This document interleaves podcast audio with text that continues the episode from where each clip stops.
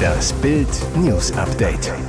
Es ist Donnerstag, der 6. Oktober und das sind die Bild meldungen Literaturnobelpreis für Henri Arnaud. Nobelkomitee bekam sie nicht ans Telefon. Ab Februar geplant, Dieselverbot auf dem Mittleren Ring in München. Er durfte den Papst nicht sehen. Tourist zerstört zwei antike Statuen im Vatikan. Literaturnobelpreis für Annie Arnaud. Nobelkomitee bekam sie nicht ans Telefon. Die französische Schriftstellerin Annie Arnaud wird in diesem Jahr mit dem Literaturnobelpreis ausgezeichnet. Das gab die für die renommierte Auszeichnung zuständige schwedische Akademie am Donnerstag in der Altstadt von Stockholm bekannt.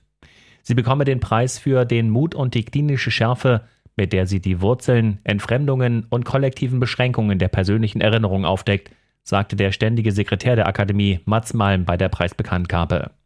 Man habe sie telefonisch noch nicht erreichen können, sagte Malm. Arnaud begann ihre literarische Karriere 1974, schreibt vor allem autobiografische Werke. In ihren mehr als 20 Büchern, von denen die meisten sehr kurz sind, schildert sie Ereignisse aus ihrem Leben und dem Leben ihrer Umgebung. Sie erzählt darin etwa von sexuellen Begegnungen, Abtreibung, Krankheit und dem Tod ihrer Eltern. Arnaud selbst beschreibt ihren Stil als flaches Schreiben, einen sehr objektiven Blick auf die Ereignisse ohne blumige Beschreibungen oder überwältigende Gefühle. Ab Februar geplant Dieselverbot auf mittlerem Ring in München.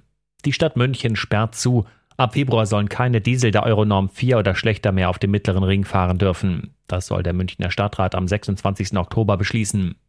Das Referat für Umweltschutz empfiehlt diese harte Maßnahme, da am mittleren Ring weiterhin die Grenzwerte für Stickstoffdioxid überschritten werden. Das Landesamt für Umwelt habe errechnet, dass sich diese Situation bis 2026 nicht ändern werde. Das städtische Umweltreferat begründet das geplante Dieselverbot. Nur so können der seit 2010 zum Schutz der menschlichen Gesundheit gesetzlich verbindliche Stickstoffdioxid-Jahresgrenzwert schnellstmöglich im gesamten Münchner Stadtgebiet eingehalten und drohende EU-Strafzahlungen in eklatanter Höhe verhindert werden. In der zweiten Jahreshälfte soll das Dieselverbot möglicherweise sogar noch ausgeweitet werden. Wenn bis Oktober die Schadstoffwerte am Mittleren Ring nicht sinken, könnten auch Euro 5 Diesel in die Verbotszone aufgenommen werden. Wichtige Marke geknackt. Erste Großbank zahlt 1% Zinsen. Das Tagesgeld-Comeback. Mehrere Jahre hat es gedauert. Jetzt feiert das gute alte Tagesgeld so langsam sein Zins-Comeback. Die ING prescht vor, bietet Neukunden ab sofort wieder einen Tagesgeldzins von 1,0% pro Jahr, garantiert für vier Monate. Damit legt sie ihr Extrakonto nach mehreren Jahren Pause neu auf. Auch die Zinsen für den Sparbrief hebt die ING nochmal an. Die liegen schon bei 1,0 Prozent bei einjähriger Laufzeit und deutlich darüber bei mehr. Laut Tagesgeldindex des Verbraucherportals bialo.de liegen die durchschnittlichen Tagesgeldzinsen aktuell bei 0,31 Prozent. Anfang Juli markierte der Index noch das Rekordtief bei 0,05 Prozent. Damit haben sich die Durchschnittszinsen innerhalb von drei Monaten mehr als versechsfacht. Mehr als bei der ING bekommen deutsche Kunden nur bei der maltesischen FCM Bank, die unterliegt allerdings nicht den Regeln der deutschen Einlagensicherung. Er durfte den Papst nicht sehen. Tourist zerstört zwei antike Statuen im Vatikan. Bockiger als ein Esel. Ein US-Amerikaner mittleren Alters besuchte als Tourist den Vatikan. Vielleicht hat er geglaubt, dass der Papst dort als Attraktion herumlaufen würde, denn er bestand darauf, Franziskus zu sehen. Als ihm gesagt wurde, dass das nicht geht, wurde er sehr wütend und schmiss eine der Büsten um, wie die italienische Zeitung Il Messaggero berichtet. Dann rannte er weg und schmiss noch eine Marmorstatue um, bevor er von Sicherheitskräften überwältigt werden konnte, die ihn der Polizei übergaben. Der Mann hatte ein Ticket für das Vatikanmuseum Chiaramonti gekauft. Die kaputten Marmorskulpturen waren Teil der kleinen Figuren und der Kollektion, die unter Papst Pius VII. Chiaramonti angelegt wurde und mehr als tausend Büsten, Statuen und Sarkophagen des alten Roms umfassen. Unfallvideo geht viral. Regionalligist wird unfreiwillig zum Internetstar. Dieser bisher unbekannte Viertliga-Fußballer wurde zum Internetstar. Dennis Jepel konnte nicht rechtzeitig stoppen, prallte im Spiel gegen eine Betonmauer und ging sofort zu Boden. Sein Unfallvideo ging viral, wurde millionenfach aufgerufen. Der Spieler von Chemie Leipzig prallte am vergangenen Samstag beim 1-0-Sieg in Chemnitz in die Begrenzungsmauer des Spielfelds und schlug sich damit selbst K.O. Das Video des Vorfalls hatte auf der Plattform TikTok am Donnerstagmittag fast 16 Millionen Klicks. Europaweit griffen Medien den Clip auf, unter anderem berichtete sogar die spanische Fußballzeitung Marca. Nach dem Einschlag in die Betonwand fiel Jepel völlig benommen um und wurde umgehend ins Krankenhaus gebracht. Von den Ärzten gab es aber Entwarnung. Der 24-Jährige erlitt keine schlimmeren Verletzungen, hatte keine Symptome und nicht einmal Kopfschmerzen, wie er selbst sagte. Dafür hatte er aber ein paar Erinnerungslücken. Ich hatte einen Ball ins Ausgeschlagen, kam auf dem nassen Pflaster nicht mehr zum Bremsen, sagte der Stürmer zu Bild und ergänzte, danach fehlen mir ein paar Minuten. Und jetzt weitere wichtige Meldungen des Tages vom Bild Newsdesk. Horrortat in Thailand. Bewaffneter Mann stürmt Kindergarten, 30 Tote. Bei einem Angriff auf einen Kindergarten im Norden Thailands sind nach Polizeiangaben mindestens 30 Menschen getötet worden, darunter Kinder und Erwachsene. Ein mit einem Messer und einer Schusswaffe bewaffneter Mann stürmte demnach eine Kindertagesstätte in der nördlichen Provinz Nong Bua Lam nahe der Grenze zu Laos. Es gibt mehrere Tote, aber es gibt noch keine Einzelheiten, sagte ein Polizeisprecher gegenüber Reuters. Nach dem Täter, einem ehemaligen Polizisten, werde mit Hochdruck gefahndet. Unter den Todesopfern seien mindestens 23 Kinder, sagte ein Beamter. Premierminister Prayut chan habe alle Behörden alarmiert, um Maßnahmen zu ergreifen und den Schuldigen zu fassen, sagte ein Regierungssprecher. Solche Amokläufe sind in Thailand selten, doch im Jahr 2020 tötete ein Soldat aus Wut über ein Immobiliengeschäft mindestens 29 Menschen und verletzte 57 bei einem Amoklauf, der sich über vier Orte erstreckte. Die meisten Delikte gehen aufs prorussische Konto. Mehr als 1000 Straftaten in NRW wegen Putins Krieg. Der russische Angriffskrieg in der Ukraine hat Folgen bis nach NRW. Die Sicherheitsbehörden registrierten in Nordrhein-Westfalen bisher exakt 1058 Straftaten, die einen Bezug zu dem militärischen Konflikt in Osteuropa haben.